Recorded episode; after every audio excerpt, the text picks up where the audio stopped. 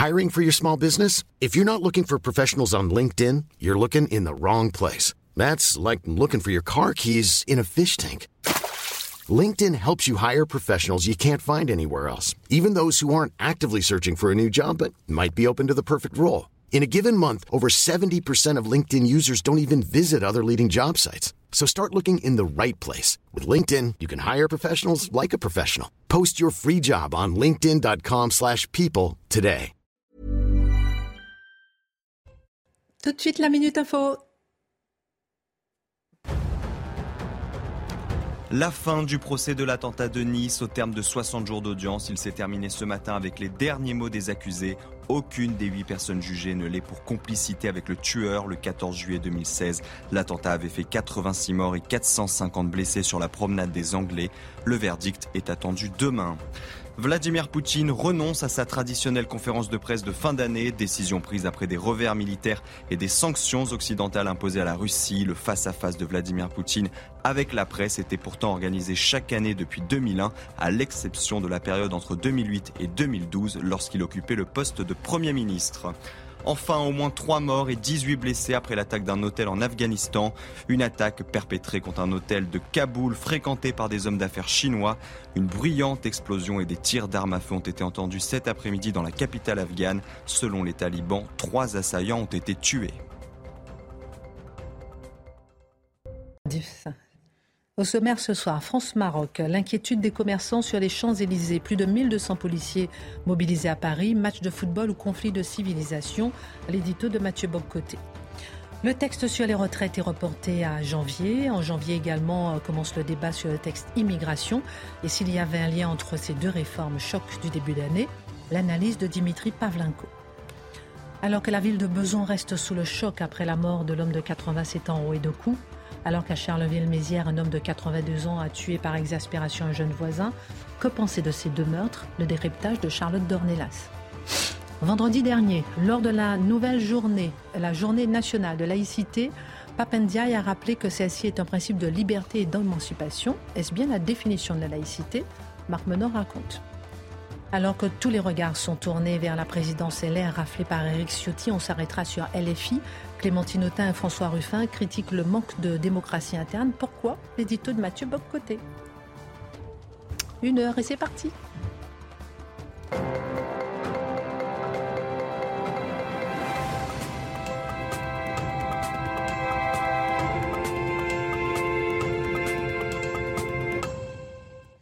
Bonjour à tous, j'espère que vous allez bien. Alors aujourd'hui, on est le 12, le 12, la question du jour. La France est le plus grand cimetière des lois non appliquées. Qui a dit ça? Jacques Delors. Vous n'avez pas gagné? Non, ça n'intéresse personne. Ok, je garde ma bougie. On va commencer alors. Mercredi soir à 20h, dans le cadre du mondial, la France et le Maroc vont s'affronter. Mathieu, on redoute des débordements, une grande mobilisation des forces de l'ordre. Est-ce qu'il faut s'inquiéter?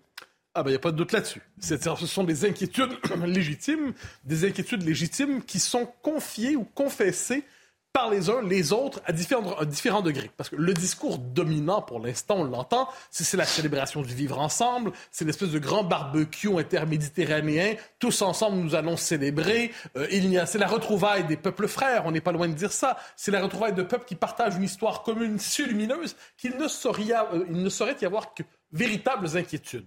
Mais, mais, autrement dit, on nous dit globalement, ceux qui, ne, ceux qui s'inquiètent sont des peines à jouir, ceux qui s'inquiètent sont des pistes froids.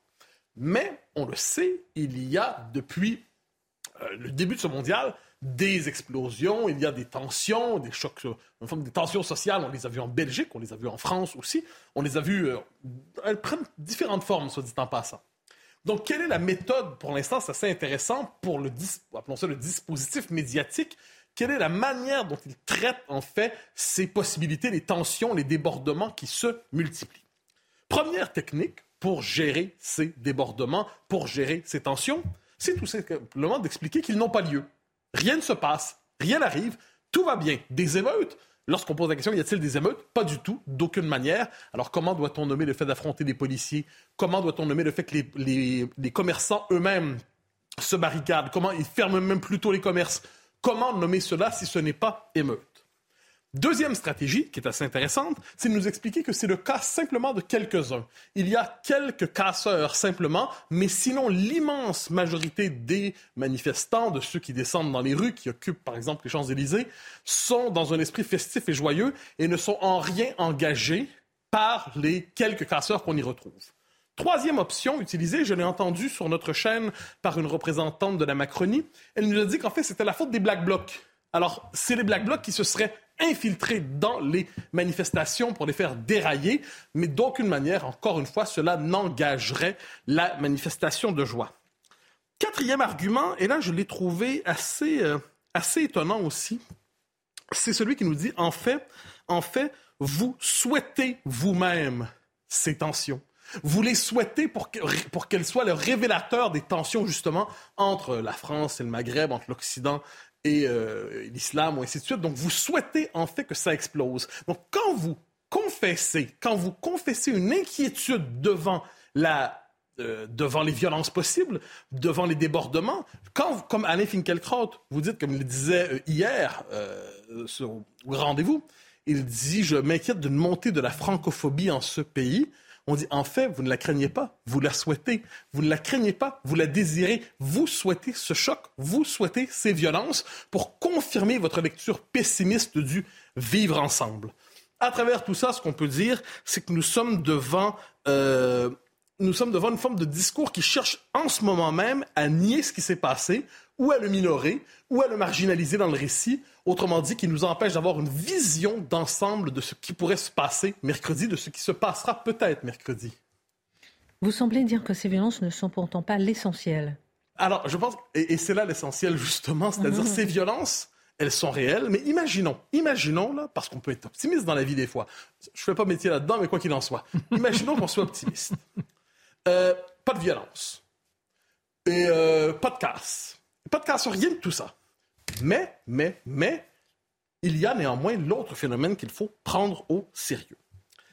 Tous ceux qui, et là je laisse de côté aussi les Marocains qui seraient présents en France ou les gens qui seraient des, exilés de passage du monde arabe qui seraient en France et qui se réjouiraient avec, pour une raison ou pour une autre, de la victoire du Maroc.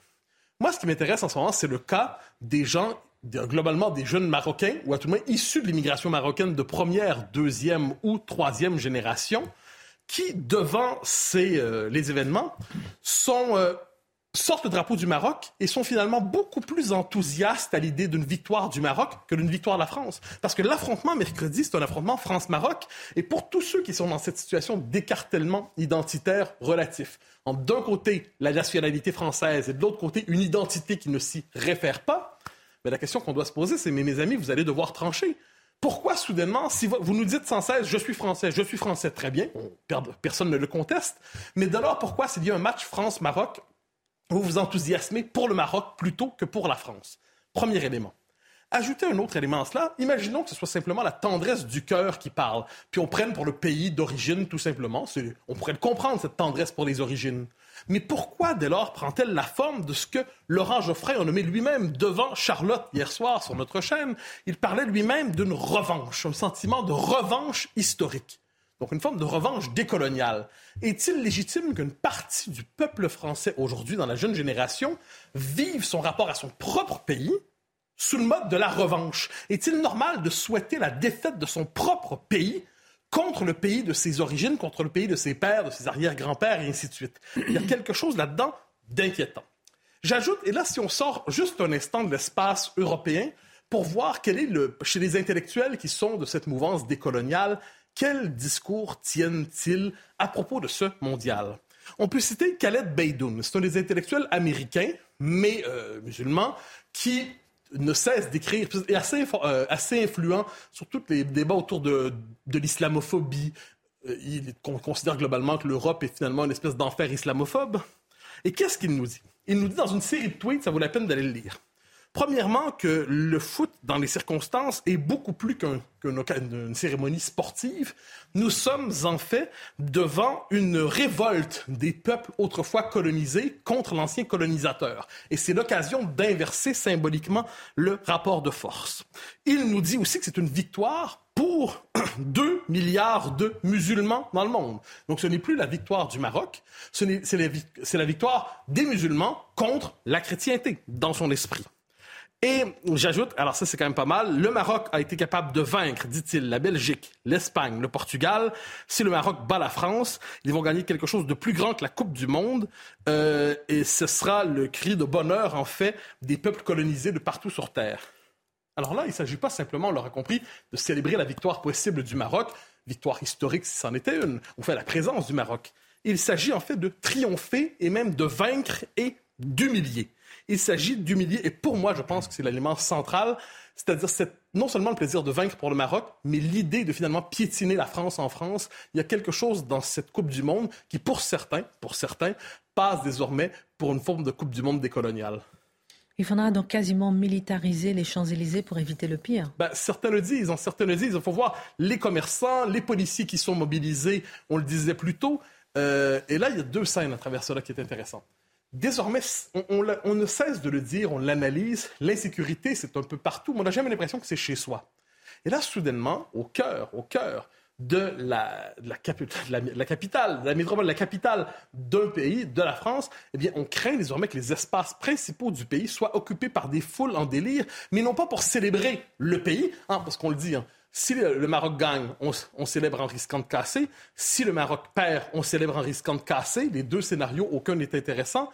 Mais même, je le disais, s'il n'y a ni victoire, ni s'il n'y a aucune euh, tension, aucune violence, le simple fait de parader sur les Champs-Élysées avec un autre drapeau que le drapeau français, est-ce que ça ne pose pas un problème de légitimité? Alors, j'entends dire que ça, il n'y a pas de problème en tant que tel. Ça, ce serait normal. Eh bien, moi, je considère qu'il y a un problème de légitimité au fait de défiler dans un pays avec un autre drapeau que le sien et plus encore dans un geste conquérant, plus encore dans une volonté d'afficher sa victoire chez l'autre il y a dans la présence, au-delà, comme je l'ai dit, des violences, la simple présence massive de drapeaux et de cris de ralliement qui sont sous le signe décolonial plutôt que sous le signe du patriotisme français il devrait y avoir matière à inquiétude dans cette scène, tout simplement, même s'il n'y a pas une seule vitre brisée. Merci beaucoup, euh, mon cher Mathieu. Quelqu'un veut réagir peut-être euh? bah, C'est-à-dire que moi, je, trouve qu'on est quand même dans une démence. On passe d'un jeu où on peut regarder des équipes sans se sentir concerné, sans faire une projection nationaliste, et à un désir de, de recherche identitaire pour moi, le, sport, c'est par ça. Euh, euh, en Formule 1, il y avait Prost face à Senna, et je préférais Senna-Prost. Ça, c'était avant, ça. non, mais vous voyez ce que je veux dire euh, En 1970, je regardais le Brésil. Bon, bah, voilà, parce que c'était un jeu, c'était une façon d'être. Donc il n'y a plus de jeu maintenant, Mathieu? Bah, non, ah, c'est, Je pense, Marc, c'est quelque chose d'essentiel, et votre question l'est aussi. C'est, nous sommes passés d'une conception je pèse mes aristocratique du sport. Nous guettons la plus belle performance. Ça ne veut pas dire qu'on n'a pas une tendresse pour l'un ou une tendresse pour l'autre. Une conception aristocratique du sport a une conception politique du sport. On ne cesse de dire qu'il ne faut pas mélanger politique et sport. Bon, ça, c'est un peu facile quand même. C'est ce qu'a dit Emmanuel Macron. Oui, mais il y a toujours un mélange là-dessus. Il y a toujours, d'une manière ou de l'autre, un mélange. La question de savoir si aujourd'hui le sport est complètement investi par les passions identitaires, les passions de revanche, des passions, je le disais, décoloniales. Et c'est là que ça devient un élément, je dirais, intéressant ou inquiétant. C'est que finalement, les il est normal que les peuples s'affrontent d'une manière ou de l'autre. Quoi qu'on en dise, l'utopie d'un monde rassemblé sous le signe du, kumbaya éternel, ça ne marchera pas. Mais donc, il est normal. Et le sport est le lieu d'une forme de métabolisation symbolique de ces affrontements. Mais normalement, justement, telle était la fonction du stade. On s'affronte, mais dans un esprit bon enfant. Et à la fin, à la fin, comme on le voit dans bien les sports, les gagnants et les, ceux qui ont perdu se serrent la main.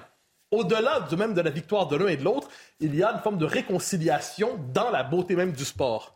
Désormais, quand le conflit se prolonge, finalement sur les Champs-Élysées, lorsque le conflit se prolonge, lorsqu'on arrache un drapeau, on en pose un nouveau, tout ça, eh là, c'est qu'on a quitté le domaine de la mise en scène policée et civilisée des tensions et on bascule dans les tensions réelles.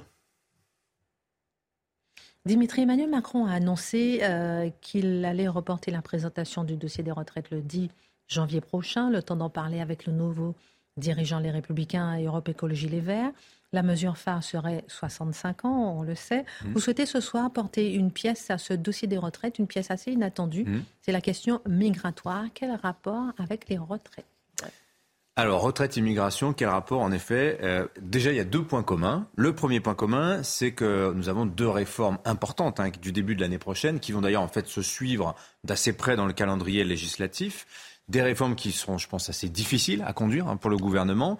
Euh, second point commun, c'est que sur ces deux sujets, retraite, immigration, on constate que l'opinion des Français, elle est déjà faite, et ce depuis un moment. Regardez les retraites. En gros, euh, moi je cite toujours un sondage qui date du mois de mars, hein, donc c'était avant l'élection présidentielle, au moment où Emmanuel Macron disait la retraite, ça doit être 65 ans, et tout le monde bondissait en disant, bah, je pensais que la réforme devait être systémique. Mm. Bon, finalement, pas de retraite à point, report de l'âge légal. Eh bien, il y a un sondage et depuis, tous les sondages sur la question de, la retraite à 65 ans donnent le même résultat. Vous avez deux tiers des Français, entre 60 et 70% qui sont hostiles à l'idée de, devoir travailler plus longtemps, jusqu'à 65 ans. Et d'ailleurs, ces mêmes 65-70% seraient plutôt euh, favorables à revenir à 60 ans. C'est-à-dire, on reste à 62 à minima. Si on peut revenir, comme en 1983, euh, à 60 ans, c'est mieux. Quant à l'immigration, eh ben, tous les sondages, c'est pareil, révèlent vous rappelez ce, qu'il disait, ce que disait Eric Zemmour Mon bloc de 70%. Il disait ça tout le temps. Eh bien, vous regardez les sondages, c'est vrai. Tous les sondages révèlent un bloc stable de 70% de Français qui considèrent que la France compte. Alors là, c'est l'intitulé, c'est la phrase, la réponse qui était proposée par un sondage IFOP du 17 novembre dernier. C'est pas très vieux, hein, 17 novembre, il y a moins d'un mois. 70% des Français considèrent que la France compte déjà beaucoup d'étrangers et que l'accueil d'immigrés supplémentaires n'est pas souhaitable. On peut aussi citer le sondage CSA pour CNews qui date lui de mardi dernier, oui, c'est encore plus récent. 7 Français sur 10, 70% donc, estiment que le gouvernement doit durcir sa politique d'immigration. On vous le remet à l'écran. Donc en résumé, retraite immigration, vous avez deux refus, vous avez deux hostilités populaires à l'égard des réformes qui sont portées par le gouvernement. Mais alors quel est le rapport entre les deux? Mm. On n'a pas jointé.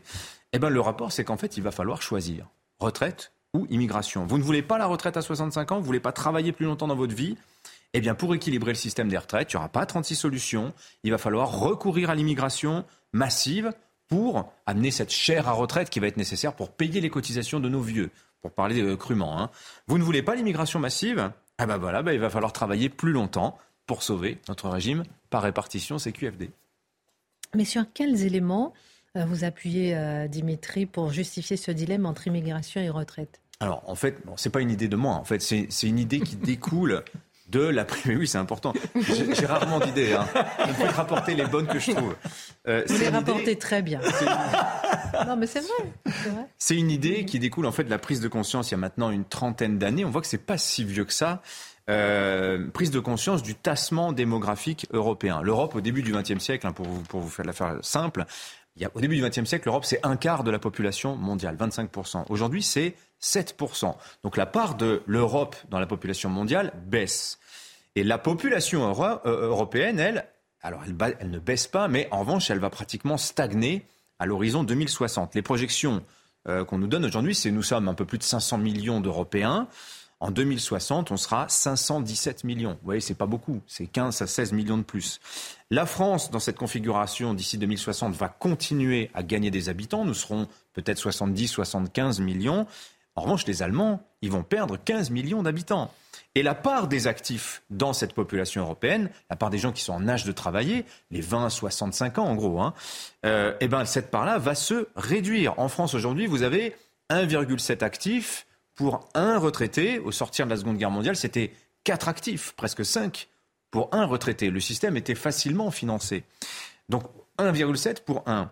Aujourd'hui, on se rapproche petit à petit de un actif pour un retraité. Donc vous voyez la charge financière écrasante qui va peser sur les épaules de celui qui travaille pour financer les vacances, la retraite de celui qui aura travaillé.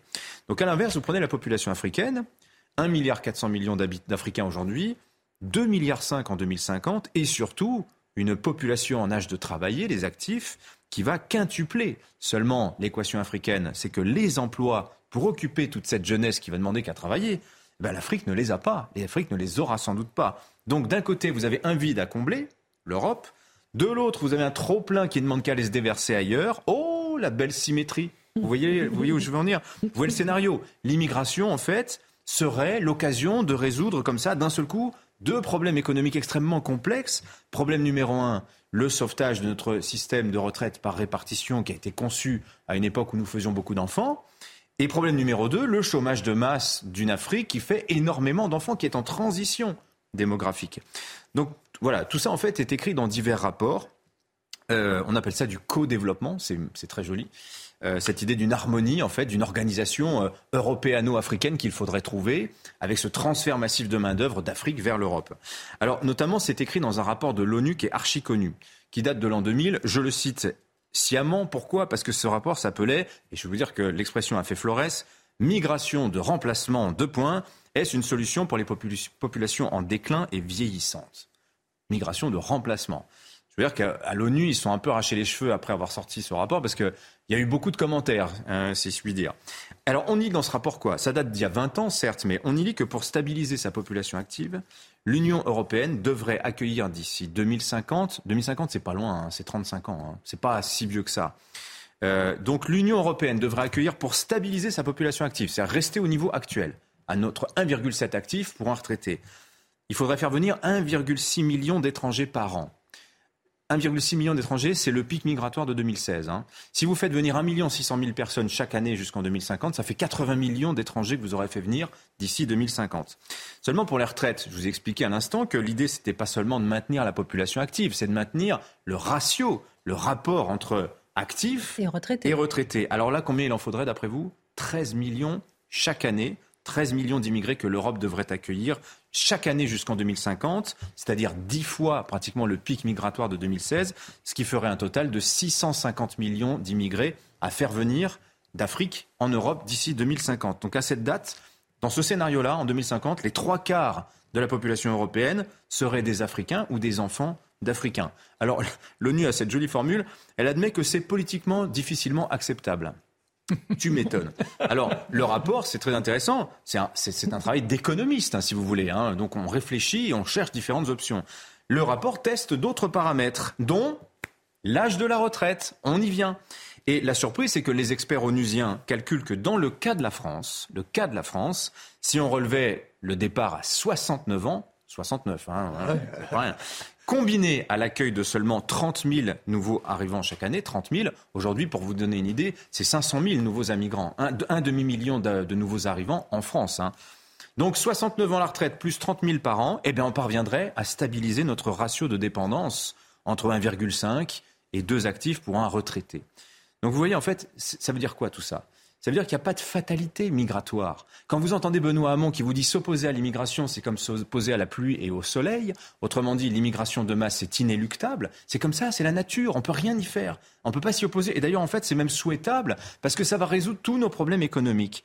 Eh bien, vous voyez, ça c'est faux. C'est une mystification. La contrainte démographique européenne, euh, qui voudrait que nous soyons obligés d'importer de la chair à retraite, ça n'est pas vrai. Il y a d'autres chemins pour, euh, comment dire, sauver notre régime de retraite. Alors, mais économiquement, n'est-ce pas plus rentable d'importer de la main-d'œuvre hmm. que de faire travailler les gens plus longtemps? Ou euh, vient bien que passer 60 ans. Euh, oui, on voit que passer 60 ans, les gens sont. Euh, les gens sont moins productifs, voilà, ils sont plus souvent malades, effectivement. Voilà. Bah, écoutez, moi je réponds à ça tout simplement. Oui, effectivement, peut-être que ça coûte plus cher, mais dans ce cas-là, aux employeurs de faire en sorte qu'on vieillisse mieux au travail. Je veux dire, par exemple, vous voyez, il y a à 50 ans, il y a déjà plus personne hein, en mmh. général. Alors non, non, c'est pas non, vrai. c'est vrai. C'est pas vrai. Vous avez un... non, on a des chiffres qui sont. Oui, taux d'emploi des seniors, 55, À partir de 50 ans, c'est l'horreur. Alors ça baisse effectivement, mais parce que aussi les entreprises se débarrassent des seniors qui sont censés coûter cher. Et vous prenez le débat sur la pénibilité. On est en train de dire il faut prendre en compte la pénibilité.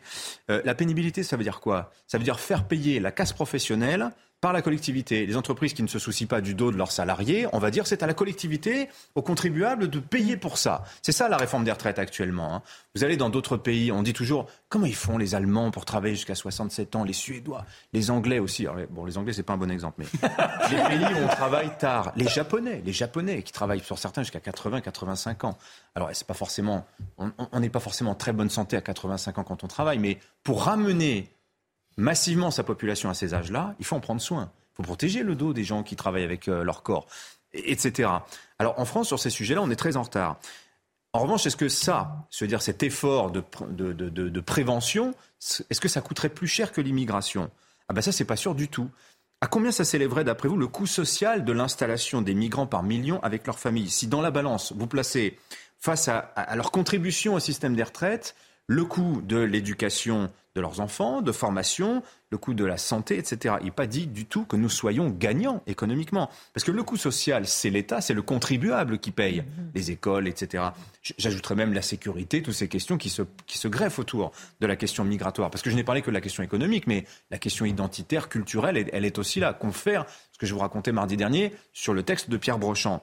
Tandis que les profits de la main-d'œuvre étrangère, le bénéfice de l'immigration, ça en revanche, c'est l'employeur qui le capte. Vous voyez, donc pour conclure, songez que depuis 1980, l'espérance de vie des hommes, elle a progressé de 9 ans. Celle des femmes, elle a progressé de 7 ans. Est-ce que ces années doivent forcément être du temps de repos en plus, payé par la société, payé par la collectivité? Personnellement, je ne pense pas. Et d'ailleurs, je constate qu'il y a beaucoup de seniors qui expriment eux-mêmes le sentiment, comment dire, de vivre un peu à l'écart une fois la retraite, sans grande utilité sociale, qui aimeraient bien en fait rester actifs. Je ne dis pas que c'est le cas de tout le monde, mais certains, et assez nombreux. Donc vous voyez, les, économistes, ils vous parlent de dividendes démographiques. C'est cette notion qui vous fait dire qu'un pays qui a beaucoup de jeunes, il a beaucoup de chance parce qu'économiquement, c'est un avantage d'avoir beaucoup de jeunes. Et eh ben moi, je pense que dans nos sociétés modernes, nos sociétés développées, euh, avoir beaucoup de vieux, ben, ça peut être un atout à condition de savoir le valoriser.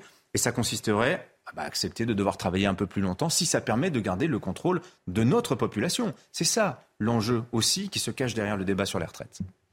Merci beaucoup, euh, mon cher Dimitri. On marque une pause et on revient.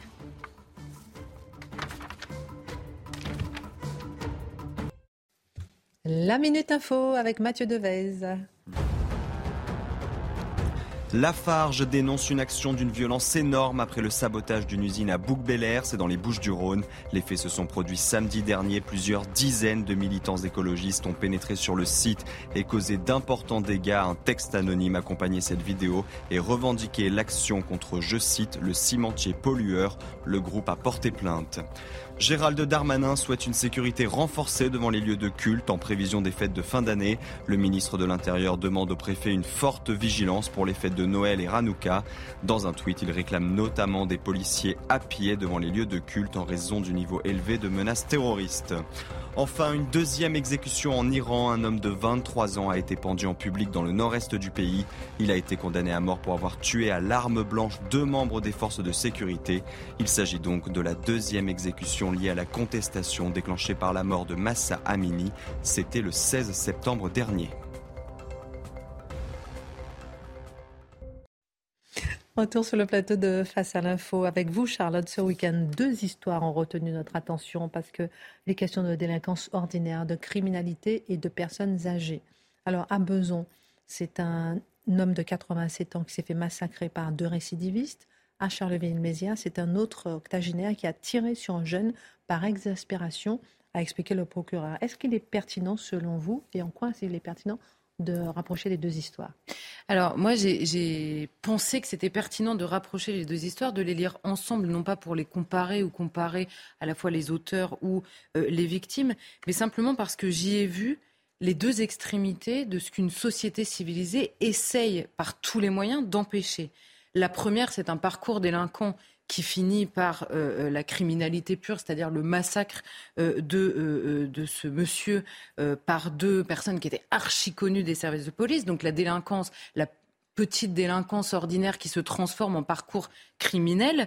Et de l'autre côté, là, le recours à l'autodéfense en l'occurrence de cette autre personne âgée, qui, elle, a décidé de tirer sur les personnes euh, qui, euh, qui lui menaient une vie euh, impossible depuis des années. Donc vous avez d'un côté, en effet, la délinquance, de l'autre, l'autodéfense, c'est-à-dire le citoyen qui décide de se faire justice lui-même, c'est-à-dire de tirer sur la personne qui l'importune. Et normalement, entre les deux, l'État l'État prend justement le poids de la régulation de cette délinquance, dans un cas comme dans l'autre, pour éviter qu'elle ne déborde en criminalité d'un côté et que le citoyen euh, honnête, on va dire, l'honnête citoyen devienne criminel à son tour ou délinquant mm. euh, dans des situations moins graves, on va dire, pour essayer de se protéger.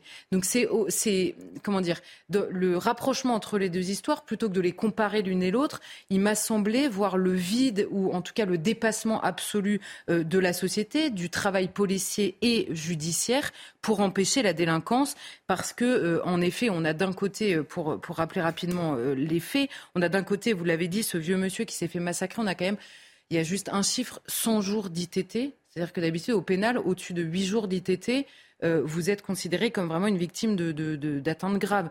100 jours d'ITT, moi j'avais jamais vu ça de ma vie. Il est d'ailleurs mort des suites euh, de ses blessures et on a des casiers sur ses deux frères donc qui l'ont massacré. On a des casiers surchargés, un parcours de délinquance extrêmement connu, interpellé des dizaines de fois. Un policier a témoigné sur cette euh, sur cette antenne disant qu'il avait lui-même arrêté ses deux frères au moins une cinquantaine de fois. Donc, ce sont des gens extrêmement connus d'un côté. Et de l'autre, euh, en effet, ce vieil homme qui se plaint depuis neuf ans de nuisances qui font régner une ambiance terrible dans l'immeuble et dans le quartier. Là, on trouve l'histoire en sens inverse. Un homme qui est exaspéré, qui sort une arme détenue illégalement en l'occurrence. Le jeune se place en face de lui, poursuit ses insultes et il finira, lui, euh, en face par en mourir. Et on a euh, d'un côté, effectivement, cet homme transformé en meurtrier. Il y a à la fois beaucoup de, beaucoup de tristesse d'un côté comme de l'autre par les parcours qui se terminent vraiment dans l'horreur absolue euh, dans les deux cas. Et on retient, euh, enfin moi en tout cas j'ai retenu de ces deux histoires l'ensauvagement d'un pays qui a perdu la main dans un cas comme dans l'autre à protéger ses citoyens en réalité. Et c'est vrai que dans les deux cas, beaucoup se demandent ce que font euh, la police comme la justice. Et oui, c'est vrai que c'est une question qui revient souvent quand on voit le parcours d'un côté et les plaintes de ce vieil homme qui dit ça fait 9 ans hmm. que c'est l'horreur. On se dit mais c'est pas possible. Pourquoi personne n'est intervenu? Alors euh, justement, j'ai essayé de comprendre en appelant les intéressés, on va dire, pour essayer de comprendre pourquoi est-ce que euh, on en est rendu là. Dans le premier cas, les fameux euh, multirécidivistes archi connus, ils accumulent des actes de délinquance. On a vu ces vols, vols avec violence, viol, euh, vol avec effraction, euh, conduite sans permis, conduite en état d'alcoolémie, détention d'armes illégales. Bon, on a tout, la panoplie parfaite du délinquant que connaissent les policiers par cœur. D'ailleurs, ils les connaissent par cœur. La seule différence qu'ont ce genre de délinquants avec les honnêtes citoyens, c'est qu'eux connaissent par cœur cette fameuse chaîne pénale devenue absolument incompréhensible tellement elle est complexe et il joue avec en permanence. Donc ce sont des arrestations, ce sont des arrestations pour des motifs différents. Donc ils passent devant la justice avec des dossiers plus ou moins solides parce que bon bah quand c'est un vol ou un vol avec effraction, vous faites un dossier mais avec une procédure extrêmement complexe. Quand vous en avez 200 sur votre bureau, et eh ben ça tient pas forcément devant la justice. Et tous ces faits de délinquance, nous on voit la suite sur le casier. On se dit mais c'est pas possible. Qu'est-ce qu'il fait dehors? C'est euh, là à force, euh, à, force c'est pas, c'est impossible qu'ils soient encore dehors. Mais la justice, elle n'examine que des actes séparément.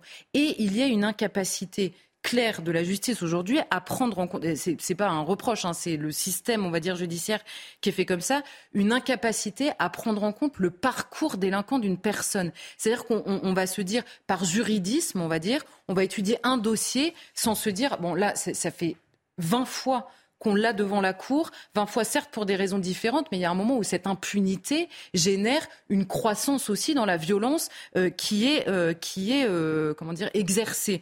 Donc à la fin, on a en effet un réveil, on va dire, un peu tardif avec un homme qui est mort et des délinquants qui ont clairement basculé dans la criminalité la plus totale. Le risque, en effet, c'est que si vous les laissez passer à chaque fois, eh bien, ça passe en effet à chaque fois et le, le on va dire le, le, la limite même intérieure est sans cesse repoussée parce que personne ne la met à la place de ces euh, personnes.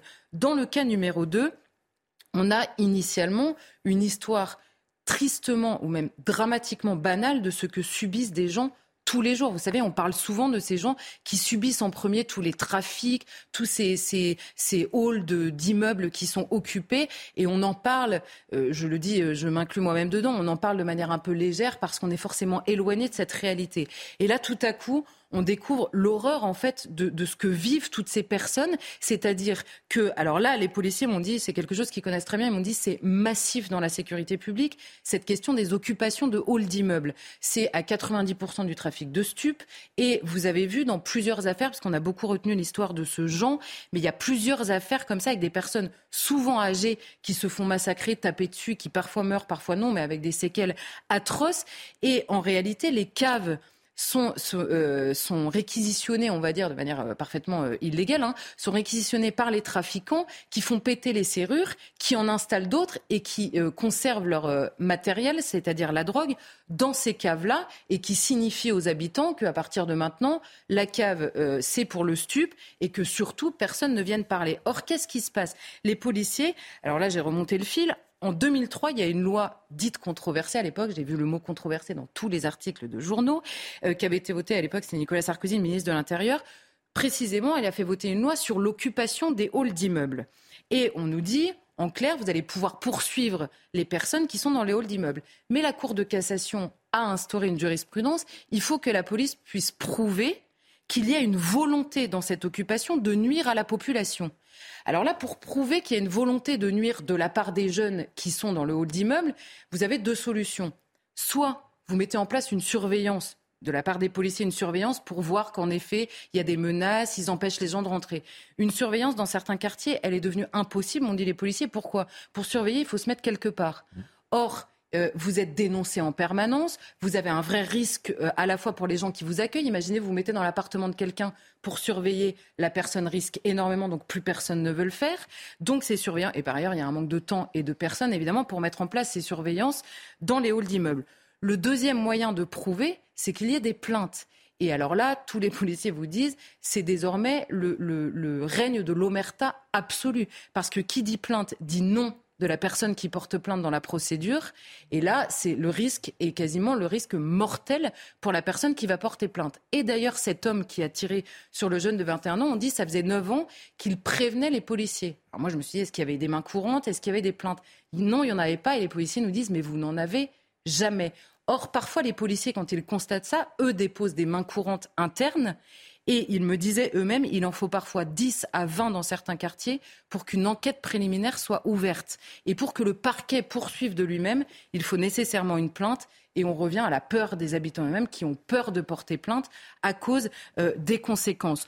Donc, ce que font les policiers, c'est qu'ils ils, vont voir ces jeunes et ils essayent pour protéger la population, euh, pour soulager la population pendant quelques temps, ils mettent en place, vous savez, ces contrôles d'identité parce que ça leur permet d'emmener les gamins pendant 4 heures au commissariat. Mais ça, vous n'avez pas le droit de le faire si la personne est mineure. Donc les trafiquants, qu'est-ce qu'ils font? Bah, Dans les halls, ils collent des gamins mineurs parce que les policiers ne peuvent pas les emmener. Une fois que vous avez fait un contrôle d'identité, vous ne pouvez plus les emmener au commissariat parce que vous connaissez déjà l'identité. Et par ailleurs, si la personne vous dit en face, mais j'habite ici, eh ben, vous ne pouvez absolument rien faire. Donc, vous mettez en place des amendes forfaitaires délictuelles. Alors là, vous n'avez pas besoin de procédure, vous mettez directement une verbalisation. Mais ces amendes ne sont évidemment jamais payées. Et là, il me disait, il faut qu'il y ait 15 amendes de suite pour que euh, l'État euh, décide de poursuivre. Donc vous voyez que c'est extrêmement compliqué. On, se pose légitimement la question de savoir que fait la police, que fait la justice. Mm. La vérité, c'est que la, la, procédure, les lois et le droit ne sont pas adaptés à la réalité de cette situation et d'autant moins adaptés que les délinquants eux-mêmes la connaissent par cœur et s'en servent évidemment au détriment euh, et au détriment parfois avec des conséquences absolument dramatiques des habitants, en premier lieu là en l'occurrence de ces quartiers. Et pourtant, il est évident, euh, évidemment impensable d'imaginer l'autodéfense comme une possibilité dans une société justement euh, dite civilisée. Et c'est vrai que c'est pour ça que j'ai mis en regard, c'est que on, voit dans la dans la, manière dont alors évidemment euh, l'enquête est en cours, etc. Mais on la lit avec les éléments que nous avons. Elle est la réponse à précisément l'autre ensauvagement non traité, celui de la délinquance qui bascule parfois dans la criminalité. Et il est impossible d'imaginer que ce soit une réponse euh, euh, qui satisfassent aujourd'hui l'État, la police, la justice ou même le simple citoyen. C'est-à-dire parce que quand on voit, euh, enfin. L'abîme dans l'horreur, il y a la mort de ce jeune homme de 21 ans, d'une part, et il y a cet homme de 83 ans Arki, en plus, l'histoire est horrible. Hein. Arki installé, qui revient d'une pétanque avec ses amis, qui a rien demandé à personne, qui a choisi la France. Alors là, toute sa vie et au risque du sang versé très clairement, qui est littéralement abandonné et qui finit par se transformer à 83 ans en meurtrier par exaspération, selon le procureur. L'histoire, elle est horrible. Enfin, je, je veux dire, c'est atroce à tous les points de vue. Et là, on comprend que alors, j'ai repris l'idée de Jacqueline Sauvage, non pas pour faire un parallèle entre les deux, mais parce qu'à l'époque de la grâce qui avait été accordée à Jacqueline Sauvage, il avait été question des violences qu'elle avait subies pendant toute sa vie. Et au moment de tirer sur l'homme qui avait été son mari et qui lui avait tapé dessus, certains avaient dit c'est une sorte de légitime défense différée, c'est-à-dire qu'elle n'avait pas le choix dans le temps. Alors la justice s'était opposée à cette grâce présidentielle initialement. Elle ne peut pas le faire, euh, elle ne peut pas euh, s'opposer à la grâce, mais elle avait dit à plusieurs répétitions qu'il fallait précisément condamner, parce que même si on pouvait comprendre, il ne fallait pas l'excuser au risque d'avoir d'autres euh, d'autres cas similaires. Mais là, on comprend que si la question des violences faites aux femmes est devenue un cas de société, qu'il faut absolument poser dans le débat public. La question de toutes ces personnes littéralement abandonnées sur le terrain de leur propre sécurité et de leur propre vie paisible ils n'ont pas le droit à une vie paisible aujourd'hui dans l'état actuel des choses, tant ils sont abandonnés devant cette réalité. Et donc, d'autant qu'à l'exaspération s'ajoute la peur, parce que combien de personnes vivent dans ces quartiers et voient l'histoire de gens donc massacrés par deux personnes, l'histoire de Fabrice plus récemment, l'histoire de tant de personnes euh, qui ont osé parler et qui se sont fait euh, euh, soit agresser, soit tuer. Donc il ne suffit pas de dire, évidemment, on ne peut pas euh, trouver que l'autodéfense est un modèle de société, mais il ne suffit pas pour le responsable politique de dire qu'il est contre l'autodéfense pour que ce soit légitime. Il faut qu'il se souvienne au moment de s'opposer à l'autodéfense comme modèle de société, évidemment, il faut qu'il se souvienne que la légitimité du refus vient du pacte qui a été passé entre les citoyens et le responsable politique. Je ne me ferai pas justice moi-même parce que vous allez le faire pour moi. Si ça n'est pas fait, le risque, c'est en effet de voir se multiplier ces, ces cas euh, vraiment dramatiques à tous les points de vue euh, de, euh, en effet, d'autodéfense et d'autodéfense jusqu'à la mort, jusqu'à jusqu'au fait de donner la mort. Et c'est ça, et, et, et, jusqu'au fait de désespoir et de cet homme qui dit, bah oui, mais je ne me voyais plus faire autrement eh ben euh, c'est, ça devrait être une question vraiment grave qui empêche de dormir aujourd'hui les responsables euh, politiques parce qu'on l'a vu, on en avait déjà parlé. C'est quand même une question qui revient de plus en plus souvent et qui, est inquiétante, quoi, vraiment. Oui, et puis on sait comment ça se passe avec la drogue. On en a beaucoup parlé que c'est il n'y a pas de recours possible pour ceux qui ne sont pas drogués et qui vivent au milieu de drogués. Il suffit d'un et il n'y a pas de solution euh, possible. Marc Menant, vendredi dernier, c'était la journée nationale de la laïcité. Le ministre de l'Éducation, Papendiaï, a rappelé que celle-ci est un principe de liberté et d'émancipation. Elle n'est ni un outil de répression, a-t-il déclaré, ni un prétexte de discrimination. Est-ce que c'est bien la définition de la laïcité? Pourquoi elle change de périmètre au fil du temps et des situations, selon vous? Bah Là, là c'est complètement la dénaturer. C'est essayer de justifier cette laïcité qui est devenue synonyme de multiculturalisme. Chacun vit comme il l'entend et euh, au nom d'une liberté religieuse, on fait ce que l'on veut, on est avec le voile, on ne respecte pas l'autre, etc., etc. Alors, il faut remettre tout le contexte. Je risque de froisser certains, j'essaie d'être le plus objectif possible.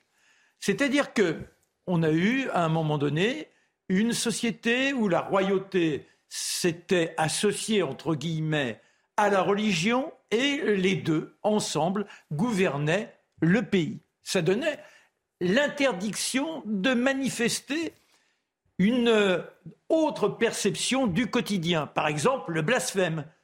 Vanini, dans les années 1600, estime qu'il peut écrire qu'il ne croit pas en Dieu. Il termine avec la langue tranchée et sur le bûcher. Voilà ce qu'est la rigueur d'une loi religieuse stricte et qui ne cherche pas à comprendre des citoyens ayant une autre perception.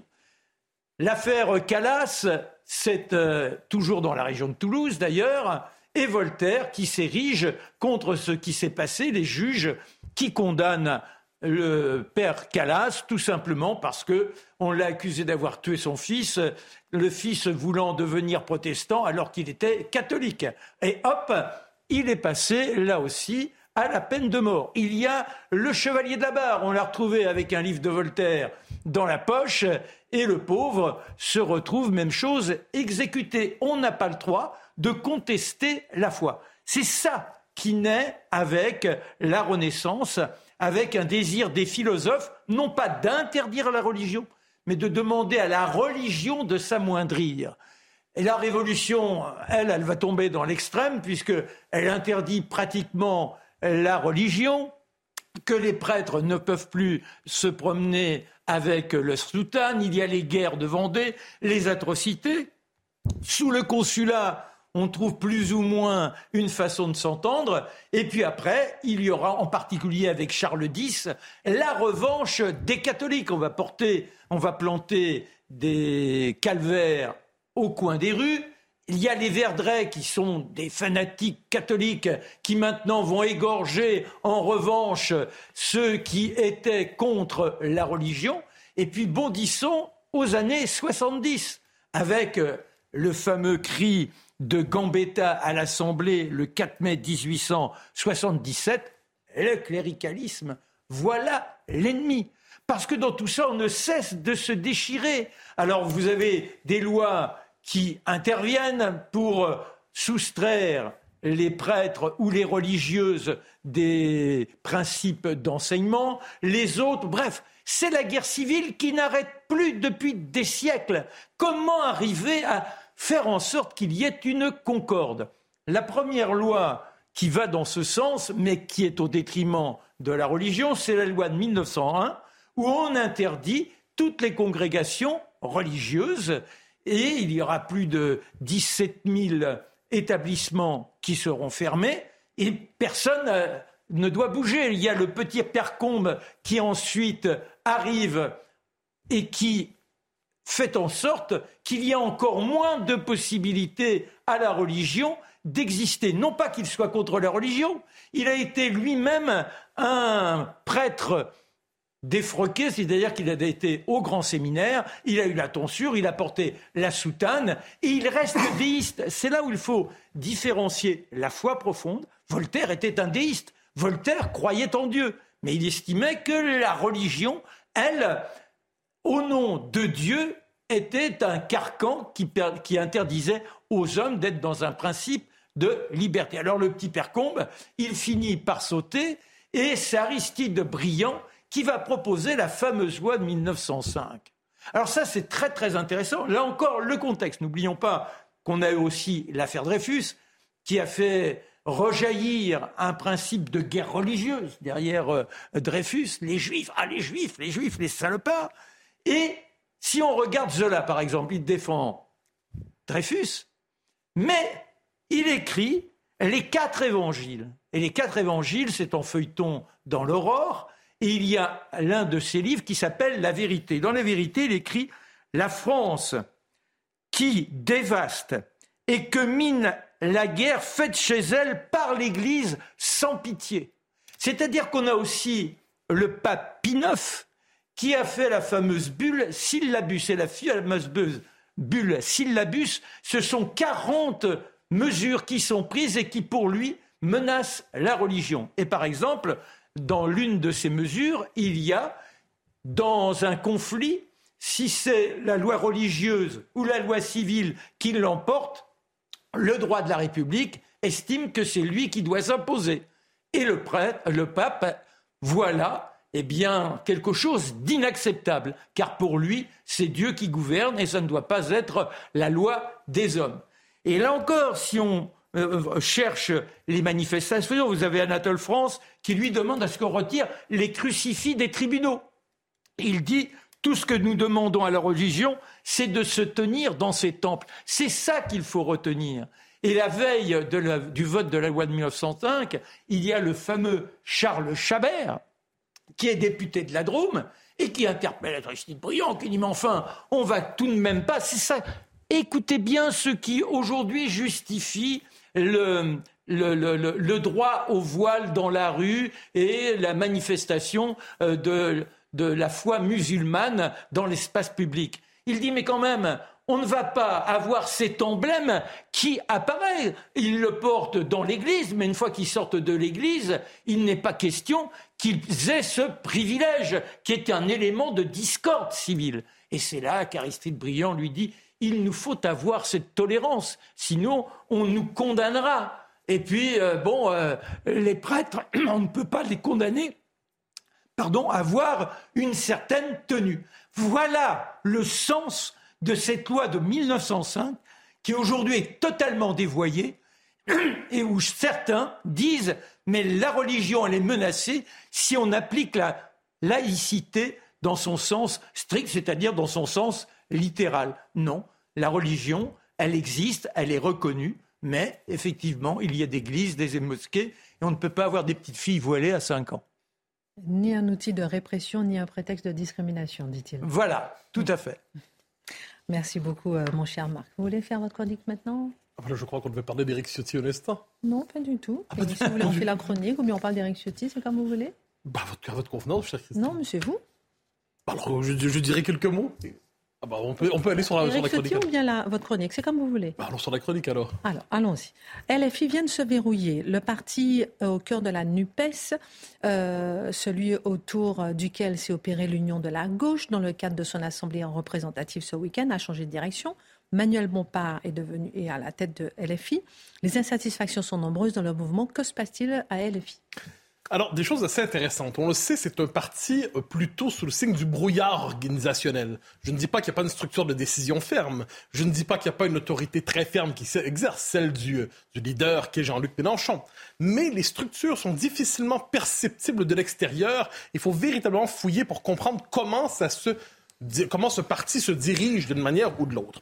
Alors, on le sait, le coordinateur, c'est le titre du, de, du on pourrait dire, du, chef de l'organisation, c'était Adrien Quatennens, qui a été remplacé après les déboires que nous lui connaissons par, des, euh, par un collectif.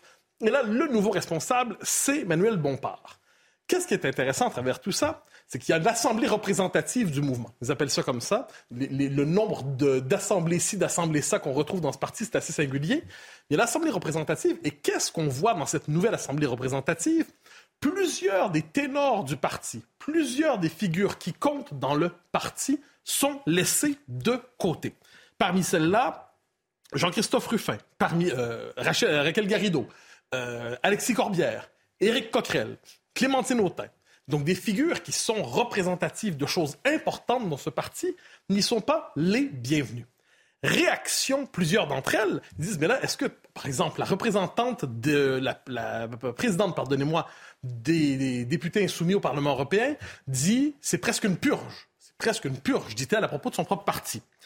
Clémentine Autain se désole. Elle dit, on voulait démocratiser, on voulait oxygéner, on voulait ouvrir le parti. Mais qu'est-ce qui se passe à travers ça?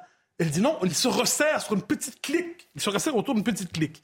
Euh, Jean-Christophe Ruffin, euh, Jean-Christophe François Ruffin, pardonnez-moi, dit, pardonnez-moi, je suis, je le cite, je suis un peu triste que plutôt qu'un élargissement, on ait un rétrécissement. Il se désole, je cite encore, du consensus d'un petit groupe qui s'est mis d'accord avec lui-même. C'est la moitié de l'équipe qui reste au vestiaire. Je vais discuter avec mes camarades. Alors là, il y a Clémentine Autain. Il ne faut pas l'oublier non plus. Clémentine Autain, qui a une pleine page, vous l'avez probablement vu, à la une de l'IB, qui se désole d'un parti qui se recroqueville, qui se désole d'un parti qui est de plus en plus, qui, de manière assez brutale même, elle s'en désole. Elle dit finalement, la diversité politique ne se retrouve pas dans notre parti. Ça commence à être compliqué quand même. Et Jean-Luc Mélenchon, comment commente-t-il? Puis ensuite, je vais évoquer les tensions idéologiques, parce qu'ajoutez ça aux tensions d'organisation. Eh bien, qu'est-ce qu'on voit? On voit Jean-Luc Mélenchon qui va y aller d'une phrase sur les réseaux publics, toute la une pour nous salir. Aïe, aïe, aïe, quand même. Donc là, le chef, le leader Maximo, s'en va finalement désavouer, euh, pour se porter à la défense de la nouvelle organisation, désavoue très franchement les, insatisfactions qui se sont exprimées au cours de, dans la composition de nouveau, euh, cette nouvelle assemblée représentative. Mais ajoutez à ça, parce que c'est pas assez, ajoutez à ça des tensions idéologiques. En d'un côté, la ligne Ruffin et de l'autre côté, la ligne Autain.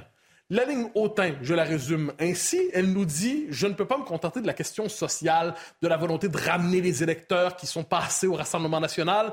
J'ai une ligne, dit-elle, éco-socialiste. Éco-socialiste, une forme de clin d'œil, on l'aura peut-être vu, à Sandrine Rousseau. Cette ligne éco-socialiste, elle nous dit ça doit être le social et le sociétal en même temps. Ça doit être donc la lutte pour la redistribution de la richesse, mais aussi tous les combats sociétaux de la nouvelle gauche. On comprend que ça va du nouvel antiracisme à l'écriture inclusive. Imaginez tout ce qu'on peut mettre là-dedans. Et vous avez un Ruffin qui dit, un instant, si on veut véritablement être capable de rejoindre les électeurs, de rejoindre le commun des mortels qui nous a quittés, on ne peut pas simplement interpeller l'ancien, le, nouveau, euh, les nouvelles catégories sociales style Terra Nova. Il nous faut avoir une ligne classique qui interpelle les, catégories populaires. Là, on est devant deux lignes qui non seulement sont, euh, je dirais, en tension, mais qui sont presque contradictoires dans la définition de ce parti de gauche. Alors, je rajoute, les deux sont absents de l'Assemblée représentative du mouvement. Ça commence à être compliqué. Ajoutez Manuel Bompard, et là, c'est le, dernier tour de manivelle qui nous dit euh, on préfère ne pas fonctionner par élection chez nous. On préfère les consensus. Les élections, ça fait des majorités, des minorités. Et là, je vais y aller avec deux, deux citations que je trouve magnifiques, mais vraiment magnifiques. La première, il n'y a aucune volonté d'exclusion ou de mettre qui que ce soit de côté. Il aurait fallu le prouver.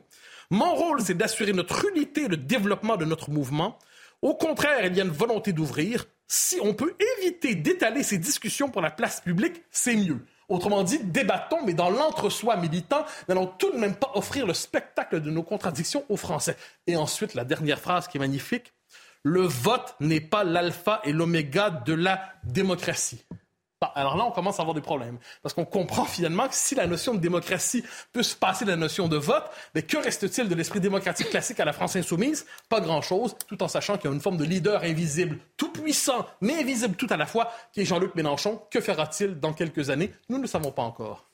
Alors, et ces tensions autour du parti de la gauche radicale, est-ce qu'elles sont nouvelles à gauche? Ah non. Alors ça, on a toutes ces petites lubies dans la vie, et je vous en confesse une des miennes, c'est étudier l'histoire de la vision du parti à gauche de la gauche. Et le point de départ, c'est une figure que ne renierait pas euh, notre ami Mélenchon, c'est Lénine. Lénine, qu'est-ce qu'il disait? Il disait le parti, là, c'est pas une organisation. Vous savez, dans une démocratie, il y a plusieurs partis. On prend, il y a presque les deux sens au mot parti. C'est un parti, c'est une organisation, c'est une partie, une partie de la société. Lénine disait, et ça, il faut se rappeler ça parce que c'est la même chose finalement pour LFI. Il disait le peuple laissé à lui-même. Le peuple laissé à lui-même est incapable d'advenir à la conscience révolutionnaire. Hein, il se contente de biens matériels. Finalement, le peuple rêve de s'embourgeoiser. Nous, ce qu'on veut, c'est qu'on veut qu'il fasse la révolution. Donc, c'est quoi la solution? Le parti, ça va être l'expression consciente d'un peuple qui, laissé à lui-même, est inconscient. OK. Et puis là, dans son esprit, il disait les, les intellectuels sont là pour guider le peuple. Mais appliquez ça à la France insoumise. La France insoumise, ce n'est pas un parti qui dit nous sommes une composante de la société française. Il y a d'autres partis légitimes, la Macronie, d'autres partis légitimes, le RN, d'autres partis légitimes, la droite classique. Non, ils disent nous sommes, nous, le parti qui porte l'avenir de la France. Nous sommes l'avenir de la France. Donc, il peut avoir plusieurs tendances, mais ces tendances s'expriment dans la France insoumise. Donc, notre parti n'est pas qu'un parti. Notre parti est la prochaine étape de l'histoire de France. On est la sixième République. Nous sommes la société légitime. Donc, si vous êtes dans le parti, on va chercher à vous faire une place. Et encore là, on l'a vu pas tant que ça. Si vous êtes hors du parti, vous n'êtes finalement pas les bienvenus. Et LFI, qu'est-ce que ça nous dit? Puis, il pas de parler de populisme. C'est le populisme de gauche. Populisme de gauche ce qu'ils nous disent à travers ça, c'est que puisqu'ils se prennent pour le peuple, hein, c'est comme autrefois avec Lénine, le peuple laissé à lui-même n'est pas le peuple, il est dispersé. Mais le peuple qui s'incarne dans la France insoumise, c'est le peuple totalisé, c'est le peuple incarné, c'est le peuple achevé avec son chef Jean-Luc Mélenchon qui est là pour cheffer. Eh quand vous avez tout ça mis ensemble, vous comprenez la tentation autoritaire de la France insoumise, puisqu'ils se prennent pour le peuple et n'imaginent pas ne pas l'être. Vous gardez tout ça à l'esprit, vous comprenez pourquoi on peut parler d'un parti autoritaire. Qui veut réagir? Bah, c'est-à-dire que aujourd'hui, il y a un dévoiement de la démocratie. On n'est plus dans une démocratie, on est dans des enfermements. On ne cherche pas à créer un monde avec toutes les subtilités en philosophant, on fait du dogmatisme. Chacun s'enferme dans sa chapelle, ne cherche pas du tout à réfléchir, et il y a le rejet systématique de l'autre. Et alors, ce qui est plus amusant, c'est qu'au sein même de ces chapelles, eh bien, on se lance les chaises à travers la figure, parce qu'il y a, quand même un carriérisme qui est sous-jacent, et où là, il n'y a pas la moindre fraternité de parti. C'est les mêmes qui voient aussi un excès de pouvoir dans le recours au 49-3 quand même. Donc euh, après la phrase sur le, sur le vote en démocratie, quand même, on est un peu stupéfait. Quoi. Hmm. Ah, mais je, je me répéter une dernière fois. Le vote n'est pas l'alpha et l'oméga de la démocratie. Il faut quand même la ressortir de temps en temps, Manuel Bompard, savoir s'il si, assume sa propre phrase. Moi, j'en serais curieux. Merci beaucoup, cher Mathieu. Merci à tous. Euh, à demain, 19h.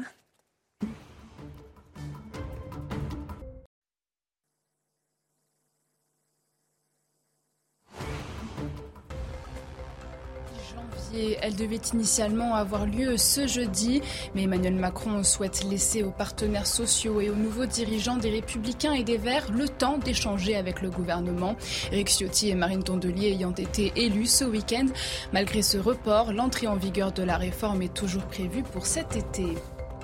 La grande distribution renonce peu à peu au prospectus papier. Après les magasins Cora, c'est au tour de Leclerc. L'enseigne n'en distribuera plus d'ici septembre 2023, prônant une décision bonne pour la planète. Un choix également économique puisque le coût du papier a bondi de 40% en deux ans.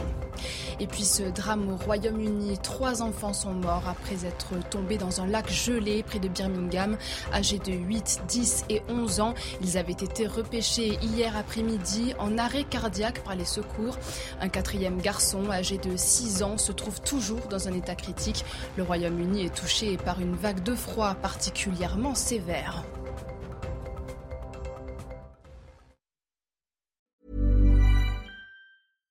When you make decisions for your company, you look for the no-brainers. And if you have a lot of mailing to do, stamps.com is the ultimate no-brainer. It streamlines your processes to make your business more efficient, which makes you less busy. Mail checks, invoices, legal documents, and everything you need to keep your business running with stamps.com. Seamlessly connect with every major marketplace and shopping cart. Schedule package pickups and see your cheapest and fastest shipping options from different carriers. With rates up to 89% off USPS and UPS rates. And with the Stamps.com mobile app, you can take care of mailing and shipping wherever you are. Make the same no-brainer decision as over 1 million other businesses with Stamps.com. Sign up with Code PROGRAM for a four-week trial, plus free postage and a free digital scale. No long-term commitments or contracts. That's stamps.com. Code program.